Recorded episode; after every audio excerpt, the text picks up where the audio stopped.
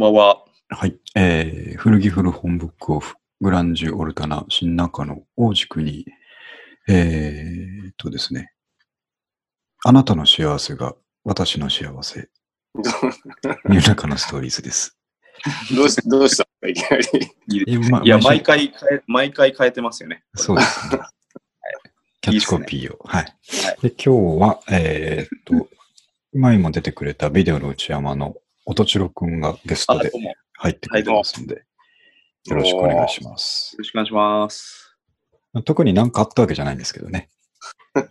せっかくだから一緒にやろうぜっていう感じで。そうですね。さて、音千代くんはキャンプばっか行ってる印象ですけど、秋はハイシーズンですね。一番いいですよ。の毎週行ってますよね。毎週のごとく行ってますね。はい。すごい。今回どこに行ってた？今回は、えっ、と、かなり足を伸ばして、うん。えっ、と、岐阜県は、えーアテラ渓谷はという、何渓谷？アテラ渓谷。あ、あってら。アテラ。はい。初めてえ行ったんですけど、えー、ー、まあ、あの、まあ、なんだ、渓谷、まあ、谷っていうか、あ川川があるところですね。あの初め辺て行きました。あの辺行くと電波が入らないですか？その辺をちょっとやっぱりあの川をこううん。登っていく川沿いに道路があってずっと登っていくんですけど、はい。うん。登っちゃうと電波が入らなかったっていううーん。あですね。でもいいですよね。寒くない？寒かったです。かなり寒かったです。あの、あ。ねうん普通に、季節も寒いんですけど、うんそもそも多分その辺は夏でもちょっと涼しい。ああ。まあ、栃木県で言うと日光的なあ、避暑地、そうそうそうそう、多分かなりえー、涼しい場所だと思うんですけど、まあ、えっ、と、そう、冬の装いで寝ましたね。へー そうか。やっぱでも、夜は静かでね。あ、そうですね。そうだし、なんか良さそうですね。景色がすごい、やっぱ、綺麗な川見るといいですね。うん。いいですね。それ、まあ聞いて、ちょっと思ったんですけど、うちの田舎とか、まあ、ど田舎なんですけど、はい。うんで、高度的にもちょっと高いんですよ。山のふもとなんで。ほうほうほで、まあ、毎日そういう、今、音千代くんが言ったような環境だったんで、はい。懐かしいなっていう思いが今しましたね。夜あ、何の音も聞こえないし。あの、すごいですよ。ちょっとね、100メートル以上離れたため池に飛び込む牛ガエルの音が聞こえるんですよ。冗談抜きで。めっちゃいいですね、それ。うんあの遠くの方で、ドボン、ドボンって。いい話だな。でしょ。あと、あの、前、これ三上君に話したかもしれないけど、その、ええ自衛隊の駐屯地もあるところなんで。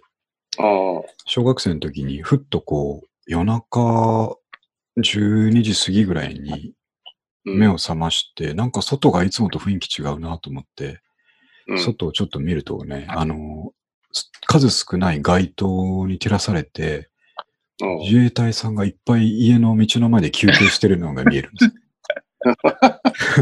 怖いっすね。すごそんいなことあるんあるんですよ。なんか夜中の行軍とかしてて、あ途中で多分休憩してんのか、なんかミーティングしてんのかわかんないですけど、携帯の亡霊、亡霊みたあ。いねな、なんか怖い。やべえの見ちゃった感じですね。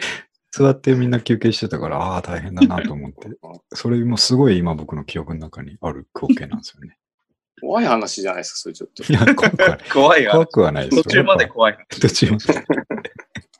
もうあの、自衛隊の街にいるとね、あの、子供たちにとって自衛隊さんってヒーローなんで、ああ、ああ、うん、そんな感じで。それ、飴くれたりするんですか？ああ、それは、それは GHQ じゃないですか。それ敗戦、敗戦国じゃないですか、それ。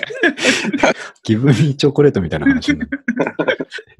そういうのはないですけど、その、ああのー自衛隊のでっかいトラックにですね、えーはいみんな、あの、ホロがついたトラックの後ろにね、たくさん乗って演習場とかに行く自衛隊さんとかがね、トラックが連なって通り過ぎていくんですけど、なるほど。それに小学生の時の登下校の時とか、遭遇するとうん。絶対手を振ると手を振り返してくれたっていうのがいい思い出ですああ、そうか。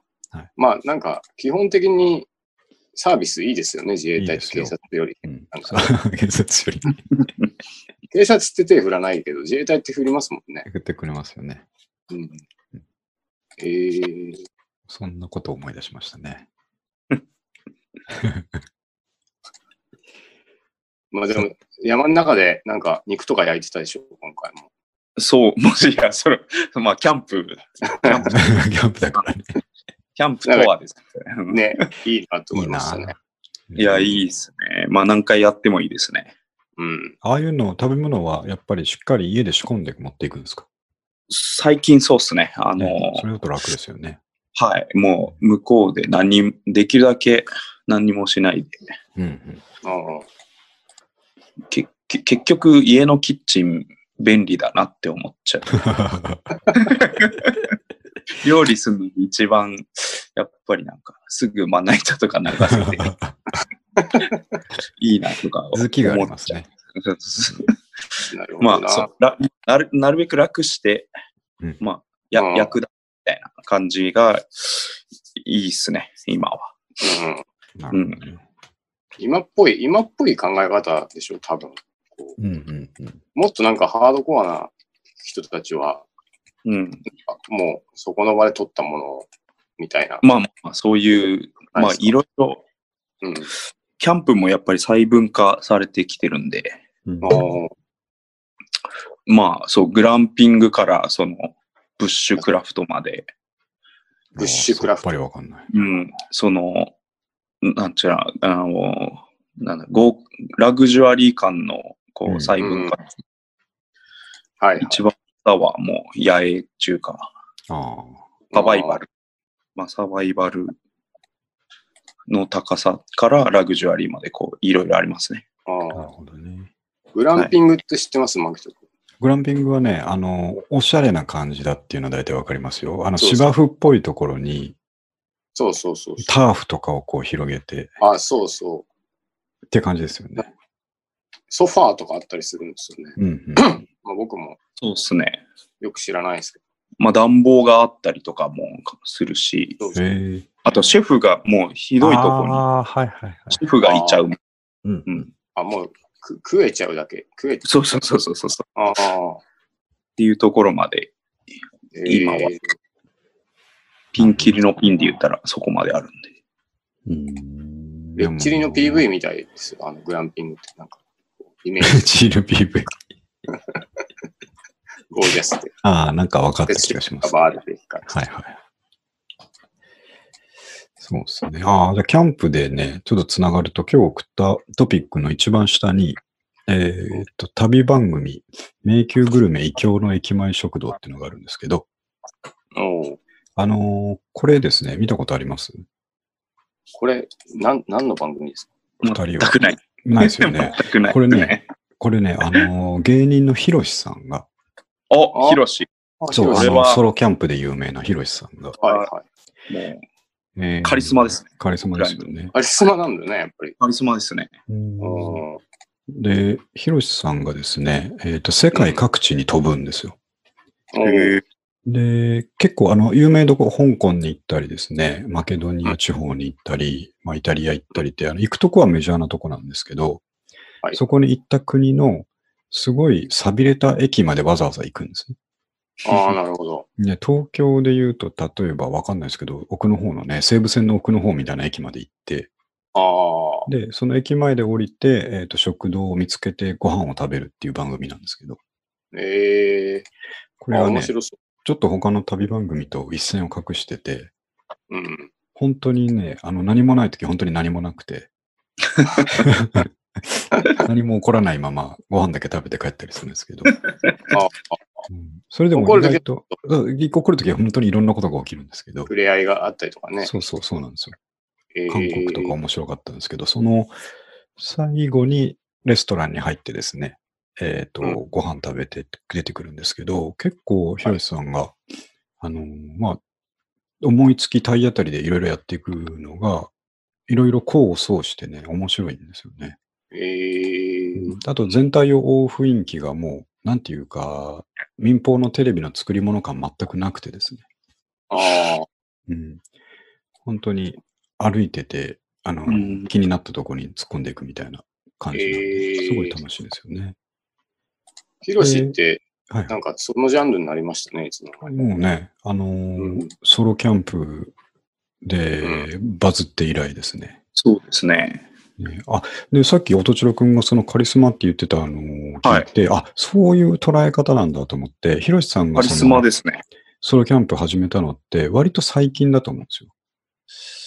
数年っていうレベルだと思うんですけど。数年ですね。そうですね。ね。だから、あの、キャンプ前からやってる人にとっては、ちょっとどうなのかなと思ってたんですけど、ああ、なるほど。でもまあ、やり込みがすごいってことですよね。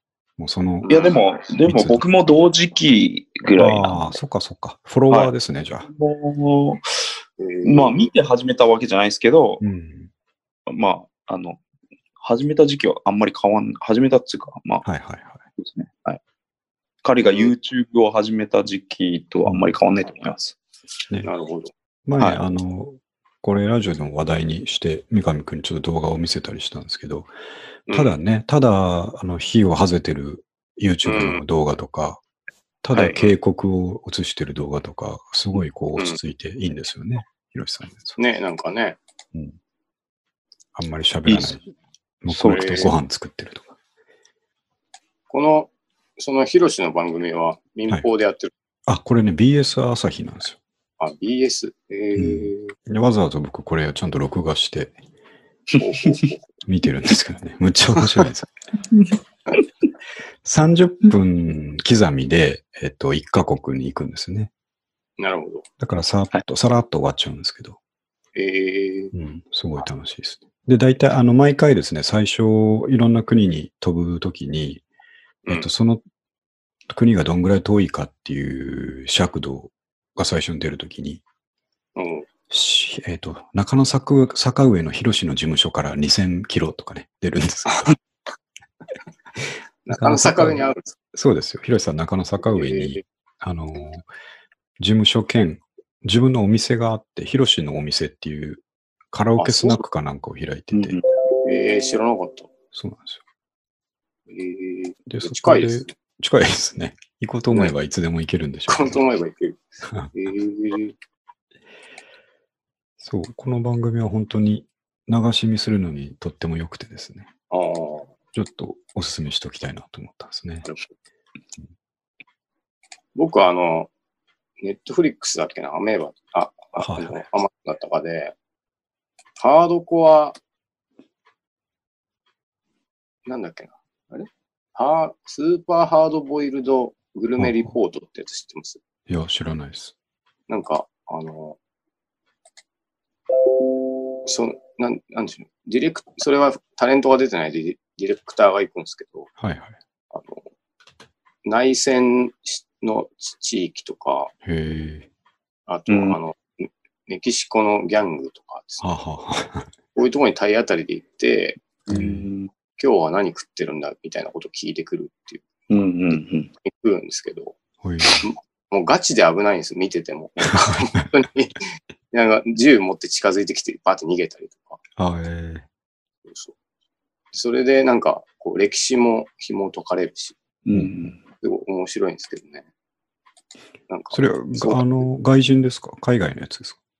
あ、いや、日本の。ええで、うんえっと、うん一応、司会は小籔で、はいはい。なんか小籔はずっとそれを見て、はあなんか辛い気持ちになったみたいなことを ずっと言ってるだけで、なるほど。面白いですよ、それ。えー、あ見てみよう。知らなかったですね、それ。ハードスーパーハードボイルドグルメリポートという名前。えーまあでも、音千代くんは、あの、僕一回キャンプに連れてもらったことあるんですけど、はいはい。飯がうまいんですよね、実は。ありがとうございます。あ、もう見てると。とすごい美味しそうですよね。めちゃめちゃうまいんですよ、なんか。うん。三上さんはめっちゃ褒めてくれますね。僕の料理を。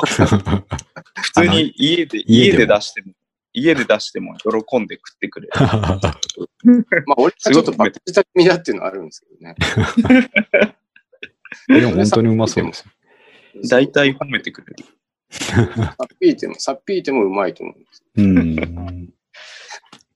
まあ、結構言,、まあ、言われますね。はい、昔から好きなんですか、料理は？あの、一人暮らしが尋常じゃなく長かったっていうあので、必要に狭くなって。進化じゃんおのずと、おのずと上達してしまいましたね。あ、なるほど。の首が長くなると同じ理一人、一人ダーウィン状態ですね。種の起源、進化論こうこみたいうな。こうなるしかな、なら、こうなるしかなかった。っていう。でも一人暮らし長くても、あの適当なままやっちゃう人の方が多分男だと多いと思うんですけどね。うんはいそうそううん頑張ってる方ですよね、きっとね。まあ、あと食いしん坊っていうのが、なるほど、なるほど。持って生まれた食いしん坊っていうのがあるあって、美味しいもの食べたい気持ち。あ気持ちと、あの、一人暮らしの長さがこうで、ととやっぱ環境が整った場合ののみ進化できるっていうね。あるじゃないですか。ありますね。一歩間違えてたら飢え死にしてたかもしれないですから。よかったよかっよかったよかっ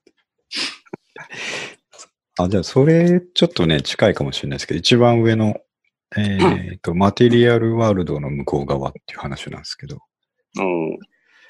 これね、別になんかの記事とかを引用してるわけじゃなくて、僕が作ったキャッチコピーなんですけど、ほうほうほうんあの、まあ、前回、前々回から言ってる通り、僕はもう完全にマテリアルワールドから抜け出そうとしてますんでね、う。ああ。今。これ、あの、元千代君はわかるマテリアルワールドマテリアルワールドとは何で、何でしょうか？要はですね、物質至上主義というかですね、物質至上主義。はい。うん、なんで、要はですね、僕も、ここ2週間、えーコンビニとかに入ってないわけですよ。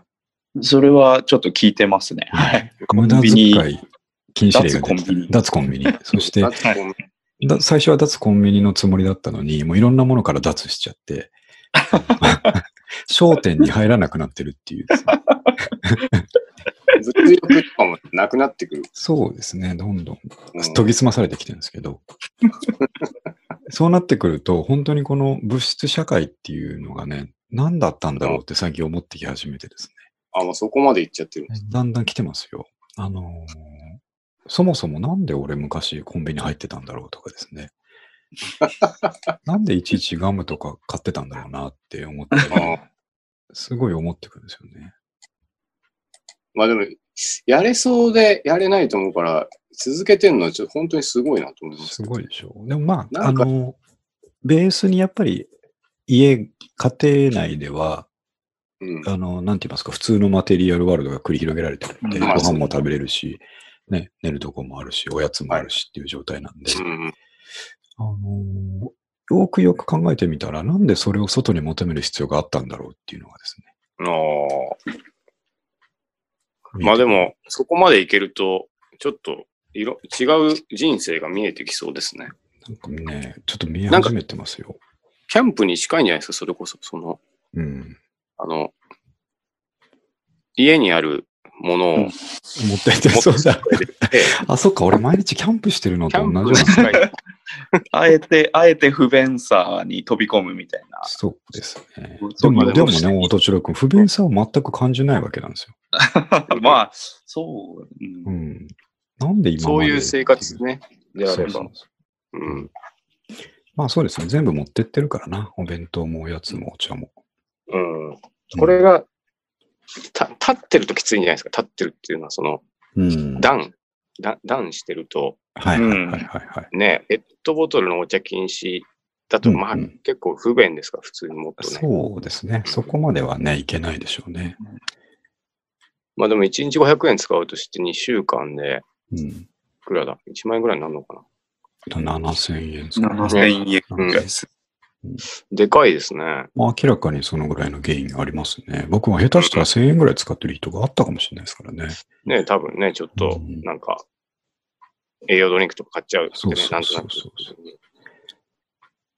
あと、なんかね、やっぱり土日に外出るとかになると、うん。なんか買ってやるぞっていうのがこう前提になっちゃってるとこがあるんですけど、はいはい。もうね、あの、まあまあ、あの、子供とか家族と出てるときに、そんなことするつもりはないんですけど、はいはい。一人で、あ昨日とかも、あの、仕事でね、日中出てたんですけど、うん。新宿に往復するだけでも誘惑が異常にあるわけなんですよね。確かにね。うん。ちょっと、あちょっとあの、蕎麦食べようかとかですね。昔なら思っちゃうとこなんおですけど。茶しようかとか、ね。お茶しようかとか。う。うんうん。もブックオフもありますし、ね。ブックオフ、そうそう、ブックオフはちょっとやばいですけどね。あの、でもまあ行ってないな。もう図書館っていうのがあるじゃないかっていう話になってきて、ああ、気づいてしまうと気ね。づいちゃうんですよね。いうんろんなことに。で、あともなるう、どの、どの店も本当にクリーニング屋にしか見えてないんで、ほんとそろそろクリーニングに怒られる。怒られますかね。いや本当にね、ちょうどいいんですよ。他の店で置き換えようとしても脳は騙せないんですけど、まあね。クリーニングやって本当、毎回検索してるんですよね。そうそうそう。マジで。どこもかしこもクリーニング屋にしか見えないんで、僕も。ね。入入る入らないですよね。入るものじゃない。店があ、でもそこまで行くともうちょっと、年内は行きそうですね。行きそうですね。あ、と、仕事めっちゃ忙しくて残業する時期とか、うんうんうん。なんか年度末とか、はいはいはい。ああいう時はちょっと疲れて、あありもうチョコレート食べたい。とかね、あコーヒー飲みたいとか。たまあ、そうなるでしょうけど、そうなったとしても、僕はもう、そうなった分だけおやつを増やしていくでしょうね。持っていくものカップラーメンとかも持っていくでしょうね。持参して。実際して。まあ、そそれは結局家で買ってる買ってるんですよね。ものだから、な、そうです。なんでしょうね、これは。まあ、無駄なものを使わないってことなの？そうそうそう。無駄はないですよ。そう、まああの、無駄や遊びがあるものが人生だっていうのはよくわかってるんですけど、うん。でもね。ちまちまちょっと使うより、それででっかい。のをか使った方がちょっと別のこ。とにね、そうそうの、その通りですね。うんあるだろうと。なるほど。うんだって今日も、じゃあ、三上君も考えてみてくださいよ。今日、外出ました、今日。僕はドトールに来ましたね。もう、とうとう、とうとう行っちゃってますもんね、もうね。僕はでも、もう目的、目的化してるんですよ、ドトールに行くの。だ三上君、ドトール行ったら、コップ、あ、コーヒー一杯で済みます？まあでも、だ3分の2はそうですね。あとお昼兼ねるときはパン食べますから、まあまあ、そうです。まあ、500円ぐらいいっちゃいますね。うんで、どうですか？それでそのまんま往復、ドトールの往復だったとしてもですよ。ええコンビニ寄ってタバコとか買ってるわけでしょ、三上君。そう、タバコはね、うんもうカートンで買っちゃってますからね。ああ、まあ家から持ってってます。そうですけど。あでも僕もそんな、もともとコンビニにフラッと暇だから行って無駄遣いするっていうタイプでもあんまりないんで、ああ、そうっすか。うん、なんか人よりは少ないと思います。まあな、ないことはないですけど。うん。そうですね。これ、僕本とか書いたとしたら一番最初に書きたいことがあるんですけど、もあのーお金を貯めるですね。う、うん。えー、あ、だからもう筋トレの本と同じような論法でいきたいんですけど、はいはい。だから筋トレとかダイエットの本とかとですね、同じ話なんですけど、うんあの、痩せる方法はただ一つだけなんですよ。あの、カロリーのインよりうん。アウトを多くする。なるほど。または、インを抑えてうん。ですね。ってあいう、とはそのそう、そのまま。っていう方法しかないわけなんですね。でなるほど。、えっと、お金を貯めたい貯めたいとみんな思ってるんですけど、うん。そしたらもう、あの、使わなければいいっていう話なんです、ね。なるほど。めちゃめちゃわかりやすい。そう、そこなんですよね。そこに僕も最近やっと気づいてきてですね。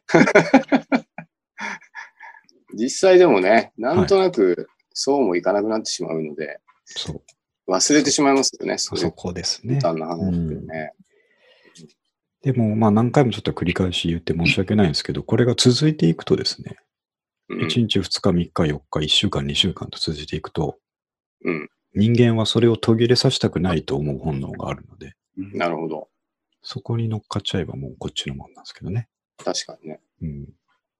そうですね。音と千代君はどうじゃないですか？その、このマテリアル的な消費者として。僕も、えっ、と、僕んちも、えっ、と、結婚を、まあ僕ですけど、僕がはいはい。結婚を境に、うんうんあの近いあの生活になりましたね。はいはいはい。えっ、と会会社に、まあ、売店があって、うん。まあ、ふそこは普通に、えっ、と、会社の ID でははは。何でも買えて、うん。で、給料天引きなんですよ。ああ、そのスタイルね。はい。うん。で、まあ、それを、まあ、別に一人で生活してるときは、うん。うん。まあ、喉乾いたら、あの、うん。水を買う。うん。うん。ガムがなくなったらガムを買う。うん。それで済ましてたんですけど、なるほど。まあ、結婚してから、ちょっとやっぱ奥さんが、うん。まあ、結構節約の,、うんうんの考えが強いの素で、晴らしい。あの、まあ、すめいわゆるコンビニ価格なんで、うん。うん。会社の売店が。ああ、そうなんだ。はい。その分、ぶその分をちゃんと週末にドンキではいはいはい。買ってくれて、これを持ってきなさいっていう。もういち早くやってると。もうそう、そうそうそうそう。ええー、おー嫁さんもろたわ。なので、まあえ、え嫁さんもろたわ。もろた。うん。ええ嫁さんもろた。ここれですよ。これ別に、こう、ガム食うなっていう、あの、うん禁じるじゃなくて、そうそうそうそう。家から持ってけばいいっていう。そういうこと。うん。合理的ですね。これは、あの、教僕、かなり教教育されてますね。ねはい素晴らしい。なるほど。そうなんですよ。まあだからケチるとかじゃないんですよ。そこを間違えちゃいけない。そう、飲んじゃ、飲んじゃいけないじゃないので、うん。うん。もう普通に続いてますね。もう、それはもう生活になっちゃいましたね。うん。家から炭酸を持っていくとか、そうですああね。素晴らしい。なるほどな。なっちゃいましたね。素晴らしい。そう。みんな会社であれほど生産性を上げるとか効率化をするとかですね、やっていて、それができる人はかっこいいっていうふうに見られてるのに、うん。なんでお前その辺の効率を考えないんだと。確かにね。この2週間経過した僕はもうそうやって上からガツンと言いたいですね。そうちょっと怒りも混ざってきてるって。そうですね。なるほどうん。確かにね。やれ、素晴らしい。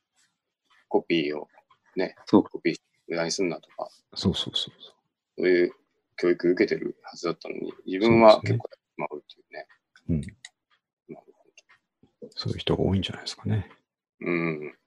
あ、それで、えっ、と、そう、えー生産性を上げるとかいう話で、うん。先週見のニュースですね。週休3日制でも生産性向上。日本マイクロソフト。バズってましたね。ね。うん。これ夏のね、1ヶ月間だけちょっと実験、えっ、と、一部の社員、まあ2000人ぐらい対象って書いてありましたけど、うん。やってみたところ、うん。えー生産性は上がるわ。うん社員満足度は高いわ。高いわ。電気代は節約になるわ。ああ、そうか。基本的にはいいことしかなかったと。いうレポートですね。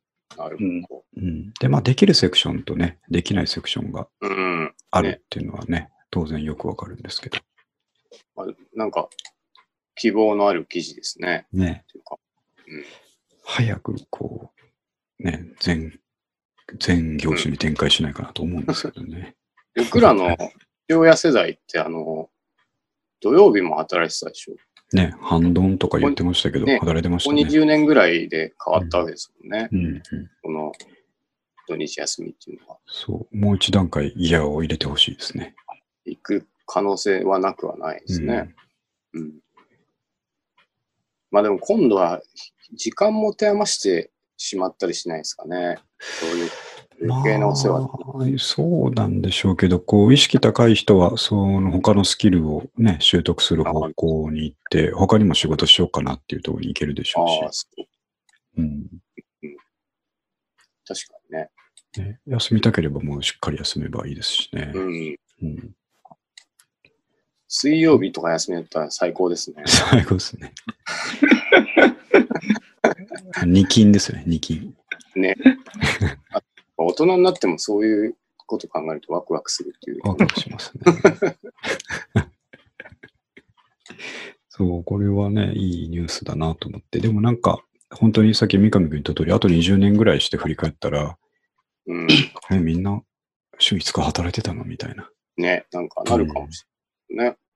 ね。ねまあ、なってて全然おかしくないですね。このまんま、なんかうん。効率化進めばね。確かに。うんまあ、あと本当に、もう予言しておきますけど、はい人間暇を持て余して結構困るっていう問題が出てくると思います。うんうん、寂しさとかもより強くなると思うんですよ。まあそうですね。うん。なので、こう、また別の問題が出てくるのかなっていう。うん。まあ、でも、全然余裕だと思いますけどね。余裕でしょうね。余裕だとは思いますけど。なんかあるはずですからね。そうそうそうそう。そう。こちらくんとかね、明日も仕事だから。あ、でも、俺も前ですね、あの、ホンダの方たちと、えっ、と、仕事を一緒にやったことあって、なんかその土日、そう、祝日はそうなんだけど、えーとはい年のカレンダーで見ると、あれですよね。そうです。他の企業並みに取れるというか。うんまあ普通、それの埋め合わせで、えー正月、ゴールデンウィーク、夏休みが、まあうんすごいがっつり、しっかりあるん 10, ですよね。10連休ぐらい、うんうん。そうで最低でもある。はい。そうですね。はい。祝日がない代わりにそこが長いですね。うんうんそれもなんか、メリハリがあっていいなって思いましたね。うん。うんねなんか。メーカーって、そなんか、そう。メーカー系は結構そうだと思うんですけどね。僕も昔そうでしたね。うん。それはなんか、物流を切らしちゃいけないとか、そういうことの意味合いなん工ですかね。場の稼働の効率だと思うんですけどね。そうか、そうか、うんそうか。なるほど。やっぱり生産してるのがやっぱ工場系なんで、うん。うん。それに合わせるっていうか、それをこ最適にするには、うん。あの、細切れに休むよりは、はいはい。うん。あるところで、ドンと休んで、まあそこで、あの、メンテナンスとか入れる場合もありますし、うん。うん。うん。工場とかね、ドカンと。なるほど。はい。なるほどね。あのー、音汁くん、キャンプ楽しんでるのは分かった、よく分かったんですけど、はいはいはい。内山どうなってたんでしたっけっていう話ですね。内山は、あの、ロゴができましたね。あ、そうなんですか。はい。それもそれも、あの、公開したんですっけ？あ、いや、まだ上げてないです。あ、そうです。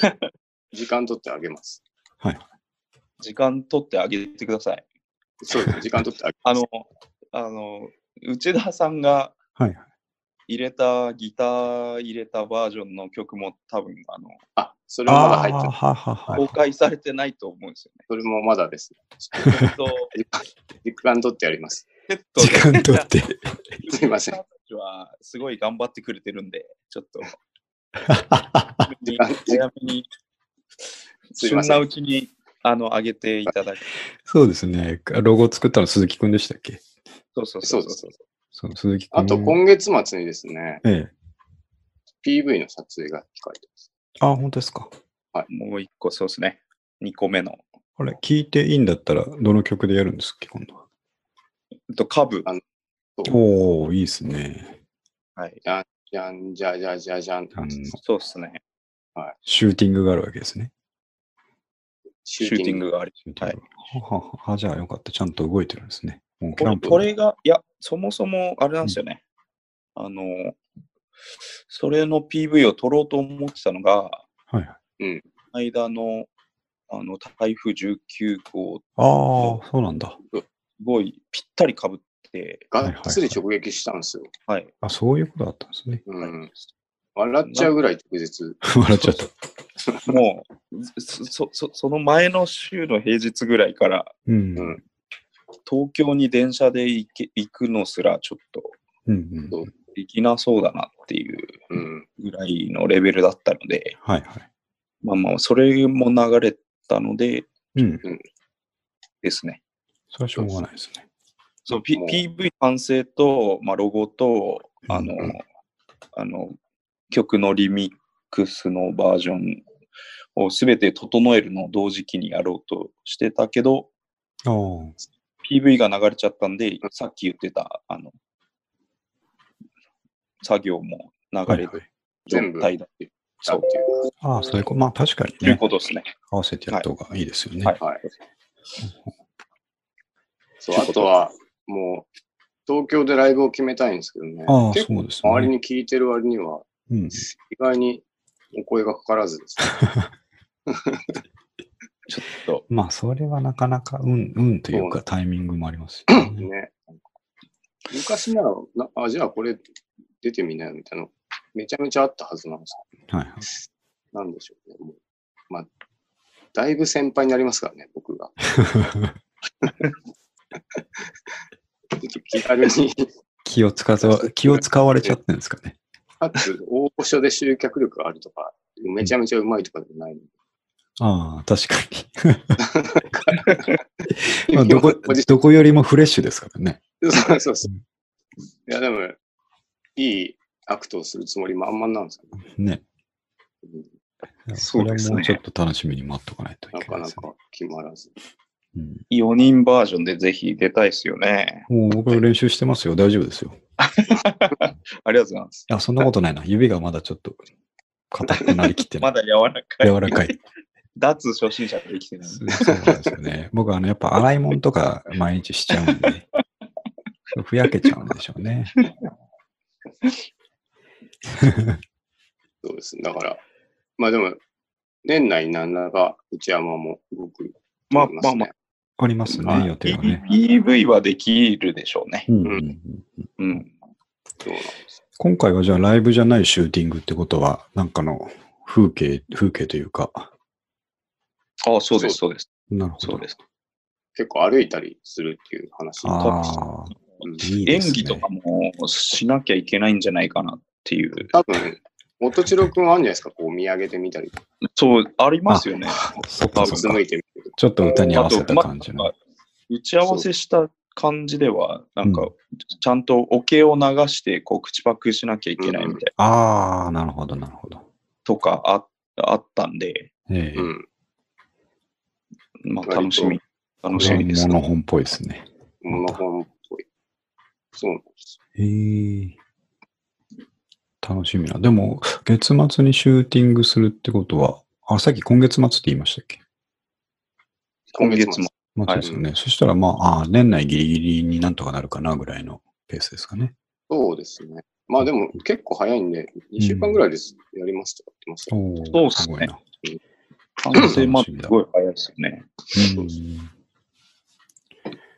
あまあ、当然、当然練習してないですよね。練習してないです。当然。あれ以来。集まってない。あつ、あつ、あれもう本当ですね。夏以来集まってないです。うん僕はね、個人年に何回か入りましたよ。おもうすごい。一人。はい。でも、すごいななこう、あの、でもドラム一人っていうのは、やっぱり面白くないです。僕もね、行けたら行きたいんですけどね。あの、三上君と夏にね、あの、あうちの家族がいなくて、うん深夜12時ぐらいに行った時あったじゃないですか。ありましたね。あれすごい楽しかったなと思って。そうそう、なんかああいうことしたいです。したいですね。そう。そうですか。そう、内山もね、動いてくれると、はい、徐々に。またネタが増えますね。うん。そうですね。そうそう。あとちょっと内山関係ないんですけど、あの、まあ前、ここ最近ずっと取り上げてる高円寺タンポポハウスあるじゃないですか。あ、古着の話ですね。はい。で、この間、ふあのふとですね、僕の、あの、他の友達たちが、もえっ、と、まあ僕がいないところでこう、友達同士話してるときに、う、うん。あのーそういや、内田君がタンポポハウスの話してたね、みたいな話をしたら、うん。あ、タンポポハウスといえば、うちの職場の誰々もタンポポハウスがすごい好きで行ってるって言ってたな、みたいな感じで、えー、ちょっとタンポポハウス仲間がつながってき始めてですね。最近。あんなところに。そう。で、これあ、の、ちょっとね、あの、うまく決まるかどうかわからないんで、はいあの、ちょっとぼやかしてしか言えないんですけど、うん。割とちょっと大物な人がですね、大物？大物、大物？っていう表現がえー、ご本人が嫌がるかわかんないですけど、はいはい。その、バンド界隈でちょっと有名な人とかがですね、ほうほうほあの、タンポポのファンだったりして、う。あ、そうなんですね。うん、で、ちょっとつなぐ、なんとかこうつなげてもらってですね、うん。あの、タンポポハウスを語る会をですね、ファンの間でやってもいいんじゃないかと思ってですね。あうん、それちょっと企画しようと思ってるんですけどね。あ、ああ。僕ね、行ってきましたよ、先週。あ、あの、三上くん、あの、狼のブルゾンはあタンポポハウスですか？あれ。あれはタンポポハウスですね。いやー、いいなと思って、あれ。525円。もう最高ですね。仮にも、仮にも冬の上着ですよね。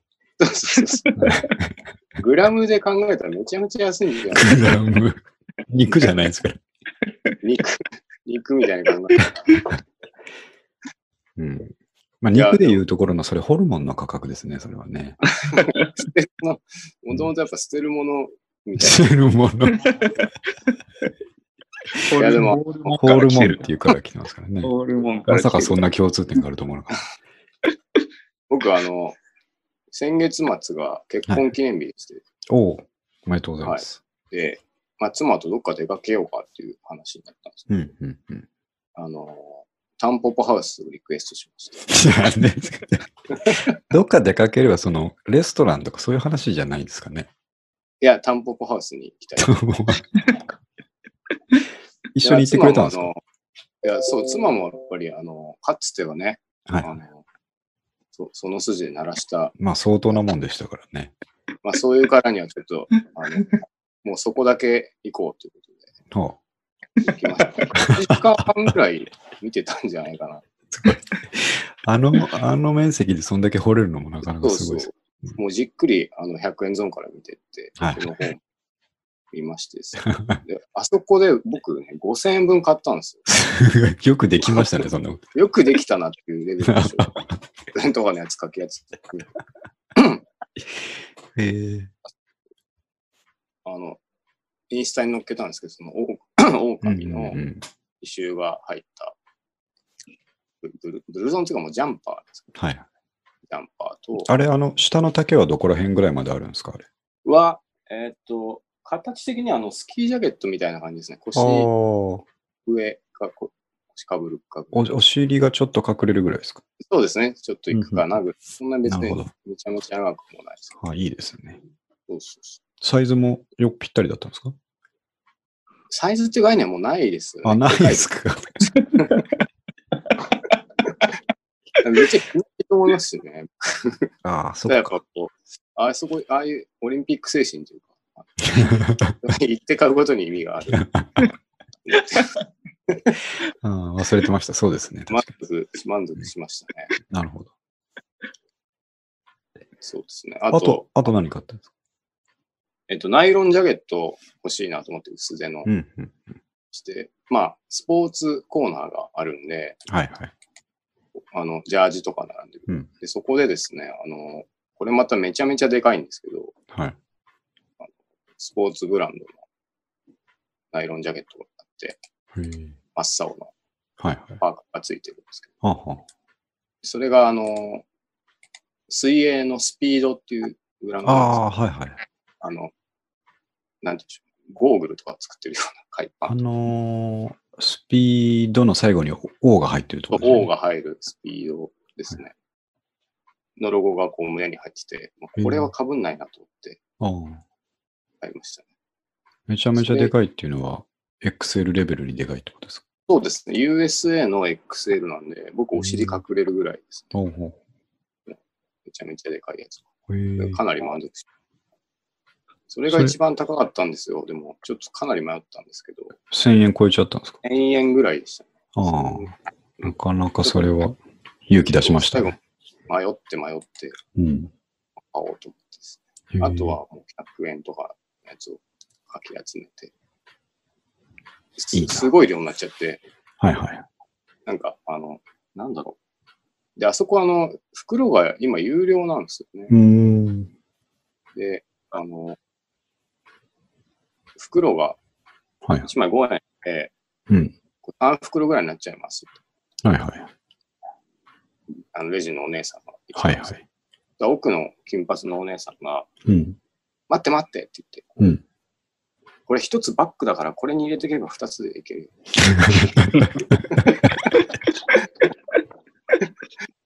た 確かにそうですね。アイデアマンですね。そうそうそう。うん。3人で頑張ってぎゅうぎゅうに詰めて、パンパンなんですよ、トートバッグ。恥ずかしい。そうそう。アッタバッグに詰めてもらってはい。帰ってきました。うん。あまた、いい話ですね。そう、なんか、うんもう、ちょっとね、下町のおばちゃんみたいなうん。金髪の女の子でしたけ微笑ましいですね。あの、ど。僕、えっと、三上君があったお姉さんが誰だかちょっとわかんないですけど、僕がね、前、先月行った時は、あの、えっと、口にピアスしてるお姉さんだったんですよ。ああ、そんな人いたかな。違いました。で、その人じゃなかったですよね。で、会計してたら、僕あのうんね、あの娘と一緒に行ってたんで、はい。してたらね、娘がね、ちっちゃい声で言うんですよ、あれ。うん口のやつ何？やつ何？言うから。ちょっと待って、店出てから教えてあげるから、つって。ずっと横で口の、口のやつ何っていう。まあ子供ながらにやっぱ、まっすぐ聞いちゃいけないもんだってっていうのはなんか思ったんでしょうね。ちょっと怖いなと思ったんでしょうね。ああ、うん、で、出てから、あれは口ピアスって言って、あの、かっこいいやつだよ、つって。あなるほど。痛くないの？って言われたから。すげえ痛いよ、あれ、つって言って。へーって言ってましたけどね。ああうん、いい、いい、こう、なんていうか、教育。教育ですね。まあ、社会勉強みたいな。ね。うん。ああいうものってこう、本当大人になってから、うん。ああいうことあったなってなんか思い出したりして。そうしますね。そうですね。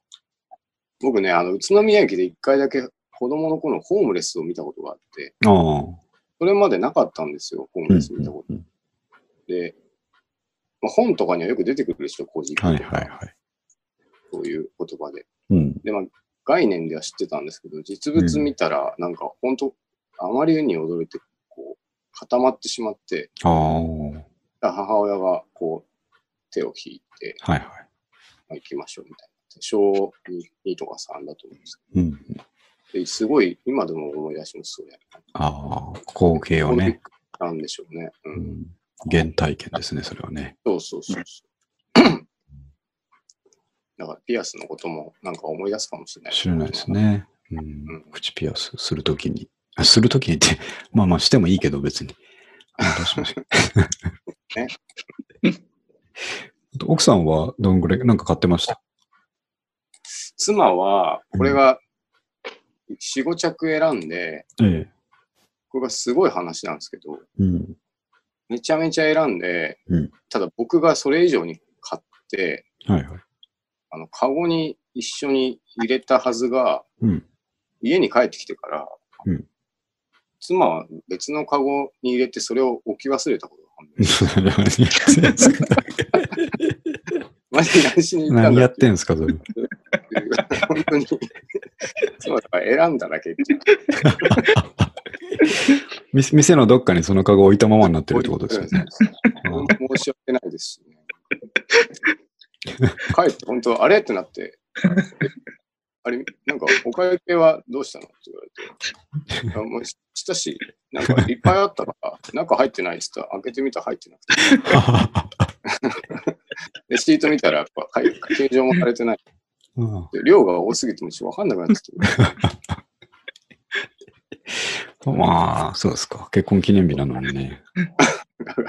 まあでも傷つかないような、まあそうですね。やっぱり着なかったかもしれない。うん、そうでしょうね。布だしなって思ったでしょうね。布を売ってる店だ。布売ってる店。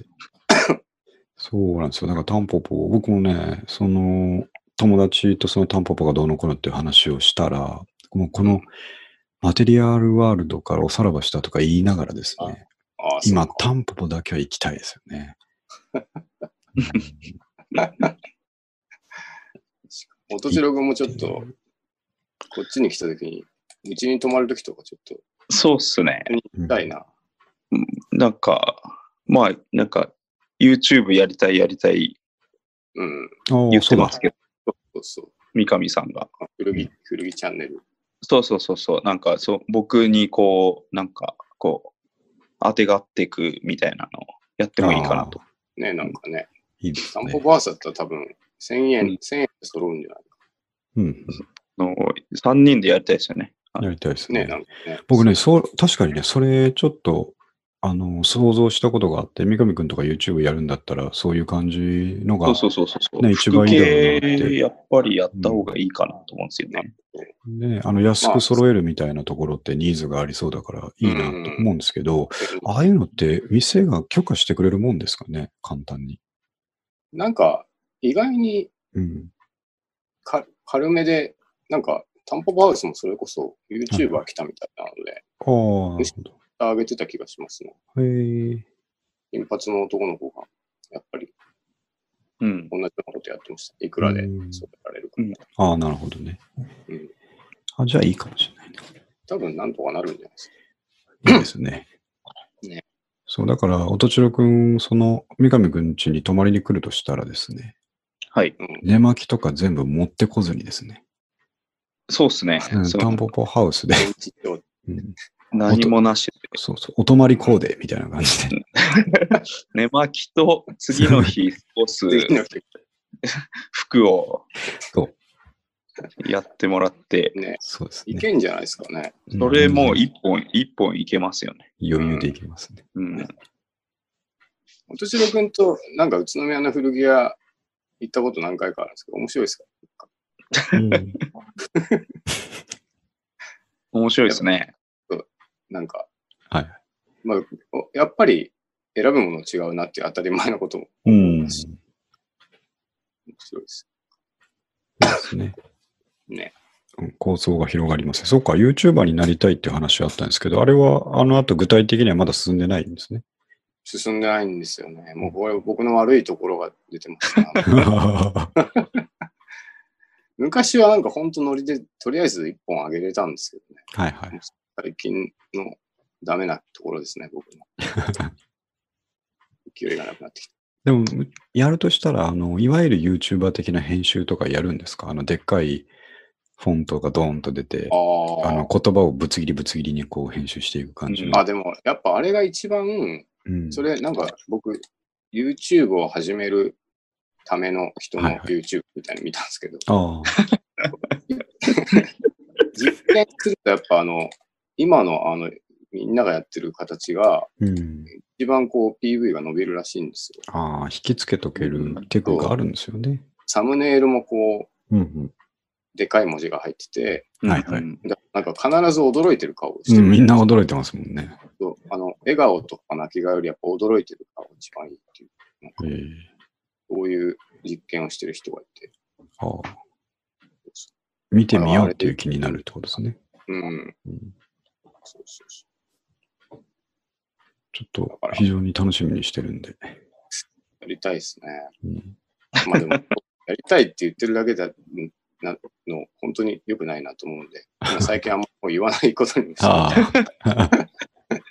まあ、ややっですねて、やってくださいよ。そうそう そう、だってむちゃくちゃ儲かる可能性があるわけですからね。ねえ、本当に。うん。はい。はい。じゃあ、次、次というか、そろそろですね、1時間もう来ちゃうんで。えーっと、まあ、続けて古着の話だと、フォーエバー21、古着じゃないですけど、えー10月31日に、はいはい。えー閉店になりまして、うん。で、全然知らなかったんですけど、全品50円っていうセールをうん。当日告知でやったんですかね。っていうようなことが書いてあったと思うんですけど。そうなのか。あの、閉店、僕メルマガ撮ってて、はい閉店のお知らせは来てたんですよね。はいはい。で、そそめちゃめちゃ安くしますっていうのが書いてあったんですうよ。ん。50円までは書いてなかっまさか50円とはね。た。ね。どのくらいね、あの、品物が残ってたのかちょっとわからないですけど、うん。結構得した人もいるんだろうなと思うと、ちょっと悔しいうんまあ確か感。がして。で、僕これツイッター上げましたけど、あの、うん。仕事帰りにこのニュース見て、おおと思った、ちょうど新宿三丁目だったんですよ。ああ、そこにあります帰ってる途中で、あ、あるぞ、これ地上に上がったらと思って、夕方の7時ぐらいだった、夜の7時ぐらいだったんですけど、はい。行ってみようと思って、で、新宿三丁目から地上に出たらですね、あの、んフォーエバー21の袋を持ってパンパンにして歩いてる人を見かけて、あ、これは。あ、これまだやってるぞと思って、はいもうすごい気が流行りながらですね、ねありますね。そそうそう。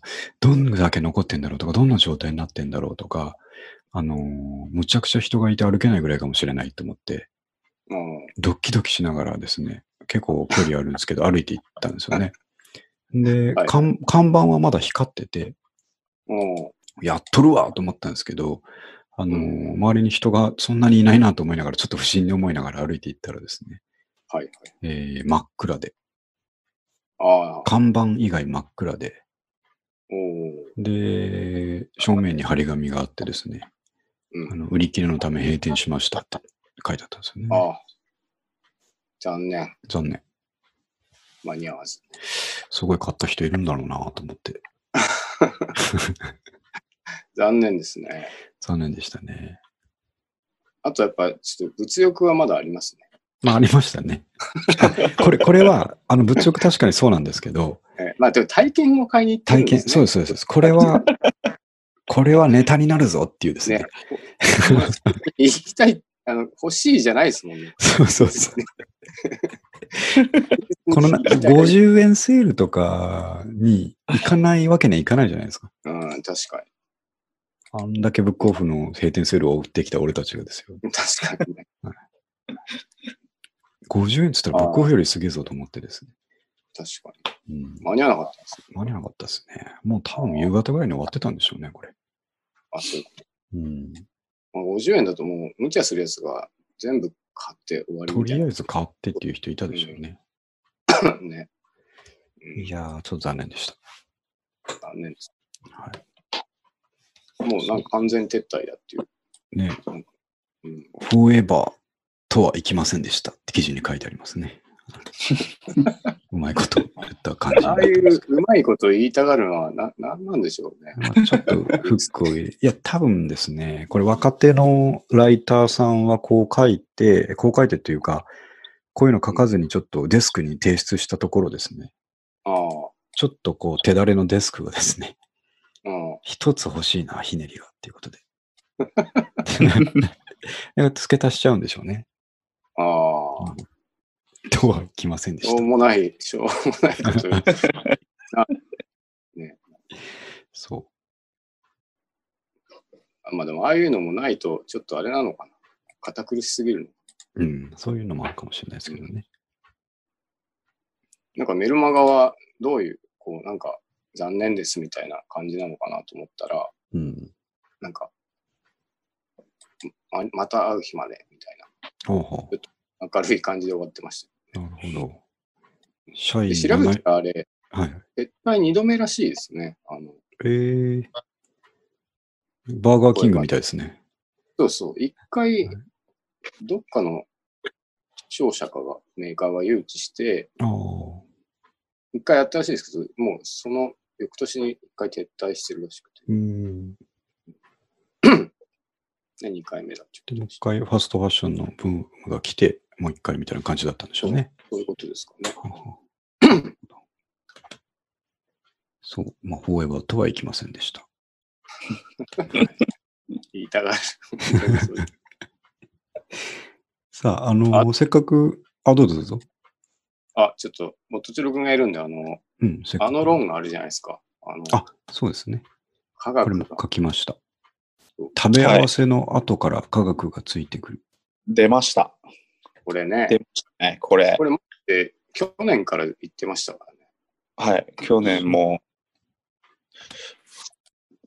もうい1時間ぐらい居酒屋で、三上さんにかました記憶がありますね、こ れ。これちょっとね、初めて聞く人はわけがわからないんで、ちょっと例をですね。えっと、えっとですね、まあ、ほまあ、今日僕がここに登場している発端あ、そうだそうだ、うんそうですね。なんですけど、前回の76回のはいはい。放送で、えー内田さんが、ええっ、と、ちくわが、うんえーまあ、プロテインバーとしてすごい優秀ですとそうですね。言ってまして、で、その、えっ、と、1個のネックが、まあ、塩分が高いことにあると。はい。うん。で、それをカバーするものは、カリウムを多く含むうん。食材ですと。はいはい。で、カリウム多くふ含む食材はキュウリで、はい。うん。で、ここまで言うと、うんもう日本人はうんこうピンときてしまって、はいはい。じゃあ、キュウリ、あの、ちくわの中心にキュウリが刺さってる、うんあれじゃんってなるじゃないですか。うそうですね。ん。これが、まあ、あの、僕の、えっ、と、作ってるハッシュタグの一個の、うんえー食ば食べ合わせの後から科学がついてくる、ああまあ、シャープ、シャープ、食べ合わせの後から科学がついてくるっていうのを作ってるんですけど、はい。これも最たる例で、うん。むっちゃフィットしましたね。まあ、なんでこの組み合わせでずっと食ってるんだろうっていうものがあるんですよ。うん。はいはい。うん。で、それを実はサイエンスがうん。今ようやく追いついて、うん。うん。まあ、塩分取りすぎに対するカリウムっていううん。うん。あの解説が後からつく来るわけですよ。はいはい。最初はね、それがなしでみんな食ってるけど。そうそうそう。まあ、なしでっていうか、これも、まあ、な残ってきたわけですよね。うん。うん。そいろいろ組み合わせがあるんだけど。うんうんなんかさっぱりするぞみたいな感じでねそう、そうそ残ったんでしょうね。う。もう理由なく残ってるんですけど、うん。実は科学的裏付けがああるっていうのが。なるほど。はいはい。他に分かりやすい例は、例えば。えっ、と、納豆にからし。あこれは、えっ、と、納豆にからし。あれ、納豆体にいいんですけど、はい。はいはい。えっ、と、唯一、うん。うーまあ、難点というのは、えっ、と、うん肝臓に悪い成分が入ってるんですよね。うん。肝臓の動きを弱くしてしまう。で、それを補うために、あの、ちょっとだけついたからしあるじゃないですか。はいはい。うん。あれの黄色に、あの、ウコンが入ってるんですよ。え？おー知らんかった。あ、そっか。からしだ。はいで普通に入ってんのか。はい。うんはい。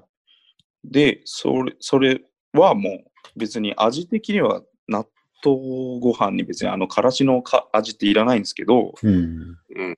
でも脈々とその組み合わせで残ってるのは、まあ、その肝臓の作用も、えっ、と、よくなくしてしまうのをキャンセルするためにウコンで補ってるおーなるほあ。と、えっ、と、白飯に鮭。のはいはい。白飯に鮭、し非常にあの合い合いますよね。ありますね。うん。で、これ、これは、えっ、と、うん科学的に言うと、えっ、と、人間に必要な必須アミノ酸っていうの、えっ、と、タンパク質の、はいはい。うん。まあ、アミノ酸があるんですけど、うん。うん。アミノ酸のその5種類ある必須タンあアミノ酸っていうのは、うん。うん。1個だけ、あの、多く、あの、その1回の食事にい多く含まれてても吸収されないんですよ。へえ。なるほど。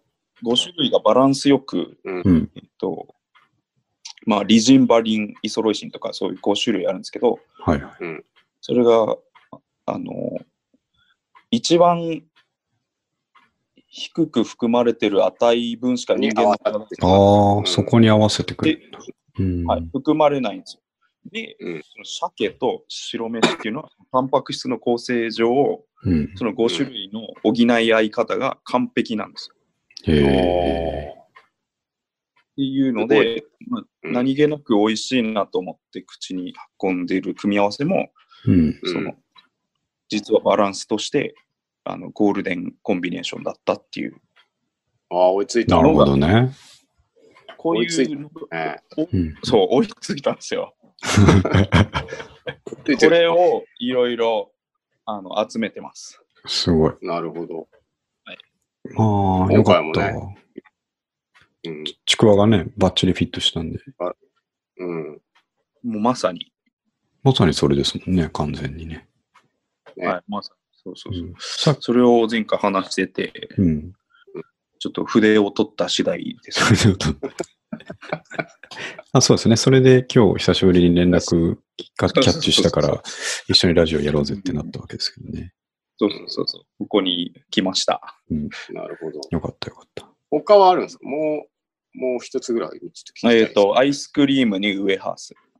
あ、それはでも、それなんか聞いたことあるな。ないからじゃない。聞いたことある。あります。まあ、あれも別にいらないじゃないですか。うん。うん。スプーンあれば食えるし、うん。別に味のプラスにもならない。はいはい。うん。ですけど、あれは、あの、アイスクリームをこう食べていくと、うんあの下の温度が下がってっちゃうんですね。うんうん。うん。うん。でアイスクリーム食い続けてると、半分食べたえー以降は、ちょっと甘さとか感じづらくなっちゃう。はいはい。なるほど。その時にウエハースを一かじりすると、えっ、と、下の温度が上がって、後半もアイスが美味しく食べられるっていうのが、なるほどな。なるほどね。はいうん。これはでもちょっと体感で理解できる。うん。体感で理解できるな。うんね。うん。なるそうか、その、とちろくん、これ、ハッシュタグに他にあるみたいに、いわゆるその、ご飯の話じゃなくて、迷信の類も、なんかあるんじゃないかっていうのが、あり得るってことですよね。あ、そうそうそうそう。ああ、なるほど。あ、そうですね。そうそうそう、うんそれもあるんじゃないかと思ってるんですけど、それは、あの、これからの研究ですね。これからの研究なんですけど、なるえっ、と、夜口笛吹くとうん。蛇が出るっうん。うん。うん。うん。はい。あと、えーまあ夜爪を切るとはいはい。親の死に会えない。うんう。ん。うん。これ言われてるんですけど、うん。これは単純にあの江戸ぐらいのうん。時代の人が、うんあのうるさいっていうのをあの直接言えなかったから迷信でああ。伝わってるんじゃないかって今思ってます。長屋。ああ、なるほど、ね。そう、長屋で、そうそうそう、うん爪切るやつがいたんだけど、直接うるせえよって言えなくて、うん。これやめさせるために、こう迷信で回り込んでるんじゃないかという、まあ。口笛吹くやつも。うん。これは科学は特に。これは科学じゃないです。民族学みたいな。日本人類日本学みたい人ってこういう、こうなんじゃないみたいな。な。なるほど、なるほど。民族学みたいな。うんなるほどな。あのーさっきの納豆の話でね、ちょっとはい思い出したんですけど、納豆にからしの話。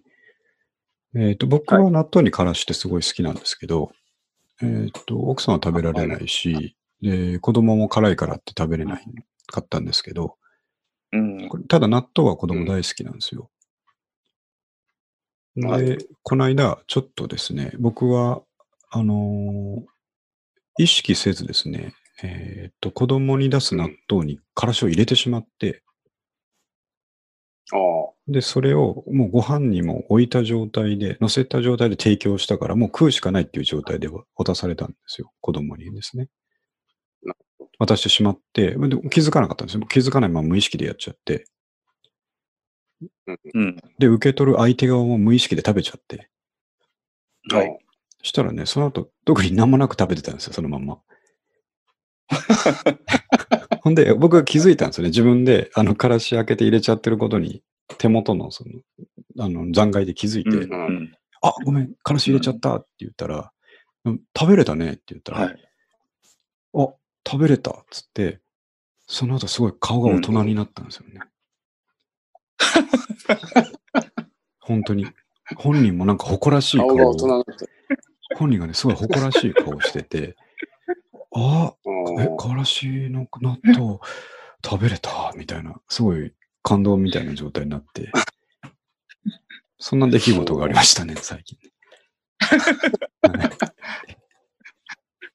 関係がないのはないですけどね。あと、あの、ちょっと同じ話で、これ今日の話なんですけど、あの、焼肉のタレあるじゃないですか。うん。で、えっと、やっぱ甘口じゃないと食べれないって思い込んでたんですよ。なるほど。で、僕あ今日、はい間違えて、あの、中辛しか買ってこなかったんですよ。エバラ焼肉のタレの中辛しか。ああ。あ、やばい、中辛、そうそう、中辛あの子食えないわと思いながら、うんでももう他にタレないから、とりあえず出してみようって話になってですね。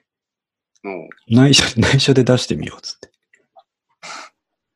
そしたら、そしたら今日も同じ状況で、あのー焼けた肉をですね、うん。普通にその中辛のタレにつけて食べて美味しいって言ってたから、その後、それ中辛だよって言ったら、またね、顔がパーってなって、え？中辛食べれる？っつって。また大人みたいになってましたね。そんなことがありましたね。なるほど。はいなんまあ関係ないんですけどね。大人に追いついたっていう。追いついた。うん そう。追いついたっていう。いいですね。やっぱでも、そうやって食べれるようになってくるんですね。そうですね。うん、自信がついてきて、なんかすごい大人になった感じがしましたね。うんうん、誇らしいそう。になる。そういうのって嬉しいみたいですよ。はい。はい。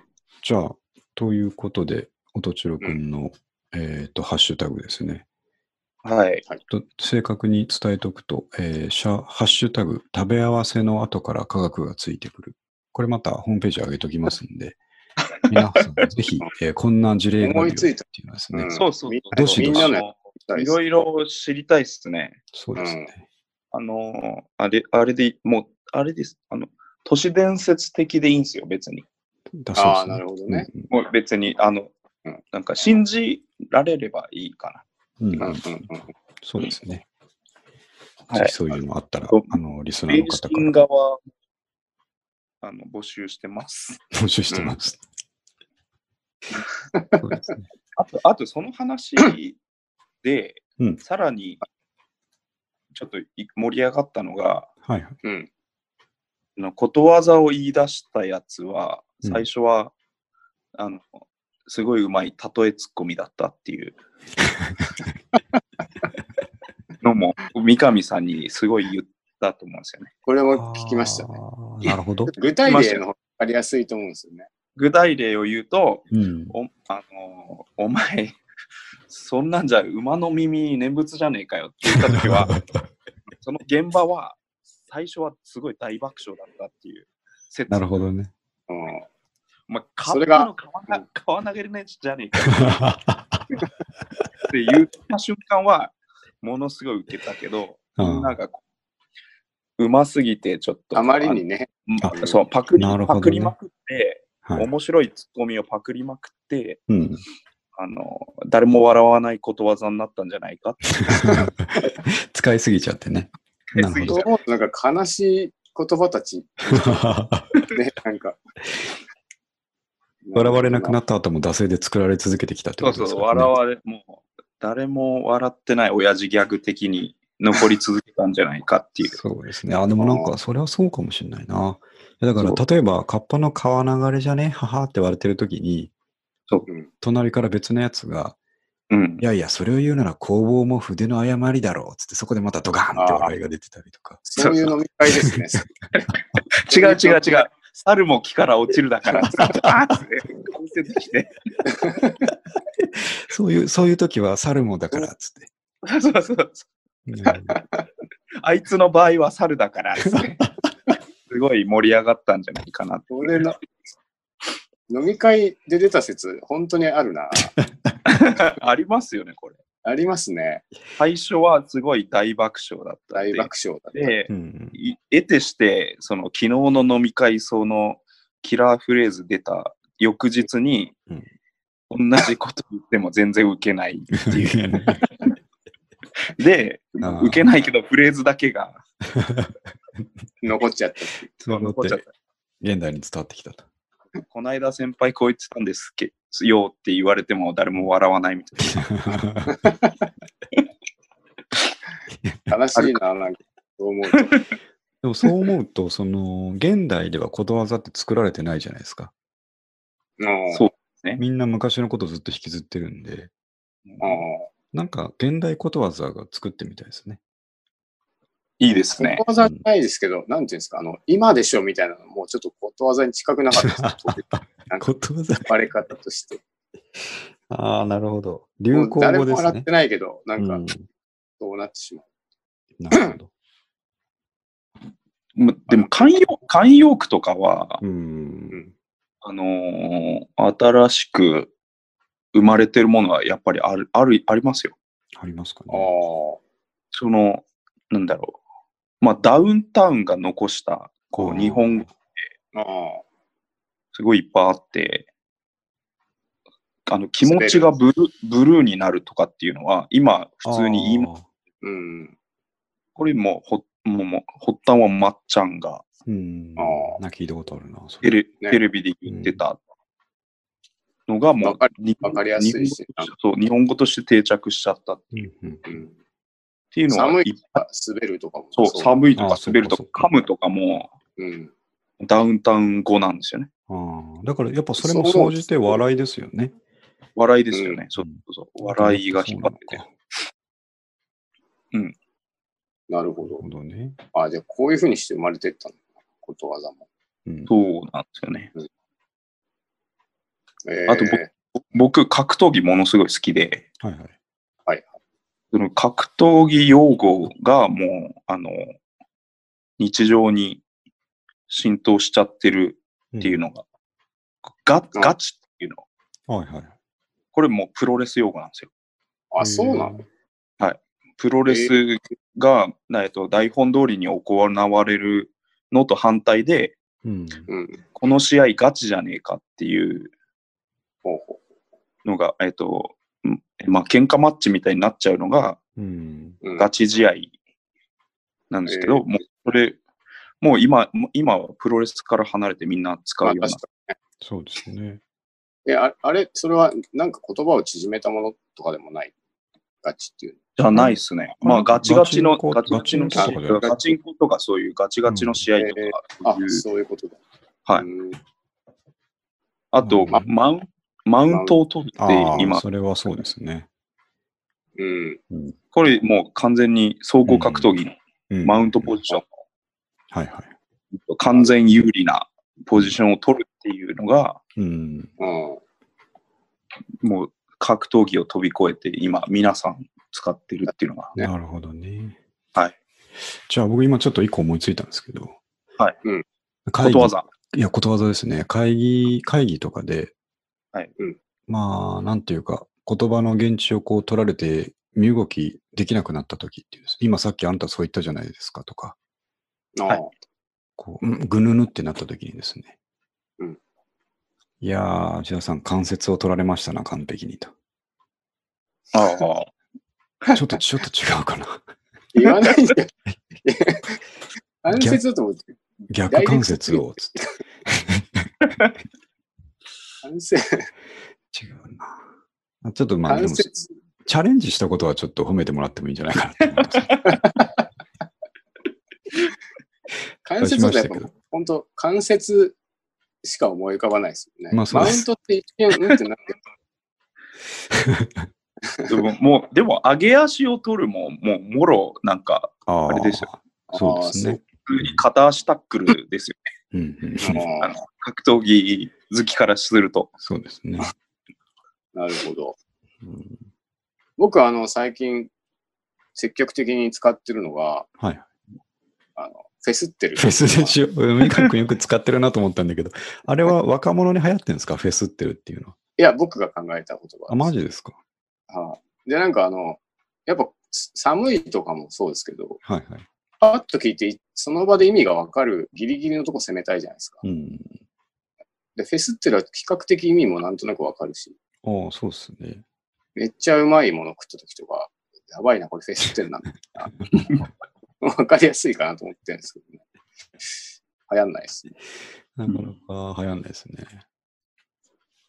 ああと、三上さんと遊んでて、一瞬だけ流行ったのが、あの、相手をこうダメージを与えたいんだけど、はい。うん誰も傷つけずに、なんか罵った雰囲気だけ出すっていううん。のをやってましたね。どうやったらいいんですか？それ。お前この、この野郎、ごのめかすぞって言ってみたり。意味ないんだけど、ニュアンスで。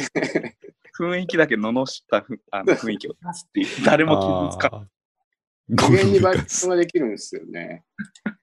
お前ぶちと、ぶちとがすぞ、この野郎言っても誰も傷つかない。とりあえず怖そうではあるんですけ何でもされるのか自分はストレスの発散になるっていうなるほどど、やっね。てましたね、それね。やってましたよね。高度な、ハイレベルな日本語の使い方ですね、それね。一応言われた方、言われた方は怖えって言うっていう。ご、ごのめかす。うわ、怖えって言うっていう。なるほど。まあでも、言葉はね、ちょっと敏感でいたいですよね。なんか今日は結構そういう話をしましたね。言葉的な、ねアカデミックな話になりましたね。はい。じゃあ、もう、とちろくんも明日仕事ですんで、ああ、そうか。確かに。はい。話は尽きないですけど、そろそろ終わりにしようかなと思ってるんですけど、また、また呼んでください。あ、もちろんもちろん。はい。うん。三上君、最近本当ペースいいですよね。ね毎週やってますよね、なんかツイッチはやれてる。るかなっていう。ううんん。まあ、連休もなんか、なぜか多いであす。そうですね。連休多いがちなんで。ね。あと、まあちょっと、まあ前回も言いましたけども、三上君11月のね、序盤が、まあ序盤に入ったばっかですけど、はい。もうあと10週間ないですからね、今年は。ああ、気をつけていただきたいんですけど。本本当当にに早いです。気をつけていかないとな。気をつけていかないと辛いだけになりますからね。ね。はい。じゃあ、おとちろくんは、なんか特にプライベートな予定ありますか？この後は、ない、ないですね。ないですね。あのあれですね。えっと、寒くなってきたので、うん。えっと、暖かい時期は僕は野球をやってるんですけど、はいはい。の、それがオフシーズンになるので、うん、はい。えっと、ママラソンをいっぱいやる期間に入りますね。えー、すごい。バンド機は、バンド機は来ないですでバンド機はもう年中無休ですかあ、よ。年年中無休で今、今、今9じゃないですか、今。いやいやいや、やる気は満々ですよ。あ、そうじゃなんだあもうライブが、ライブが決まればもう本当にすぐ、ね。はい、やっぱりね。目標がないと、また、動きづらいうん。それはそうですね。うん。じゃあ、なんか、程よいのがね、一発ポンと決まるといいですね。そうなんですよね。そうですね。それから僕もちょっと指をこう、ヤスリで削り始めますね。鍛え始めますね。はい、引いて固くした方がいいんじゃあ、そうですね。確かに。それでいくんだっていう。そんなやり方聞いたことねえぞと思いましたけどね、僕も言いながら。はい、じゃあそういうことで。はいはね、さっきちょっと三上君に言ったんですけど、第77回っていうなかなか霧のいい日だったので、うん。うん、ゲスト呼べてよかったですね。ありがとうございます。はいよかったよかっはい。じゃあまたぜひお願いします。はい、はいよろしくお願いします。ありがとうございました。ありがとうございました。はい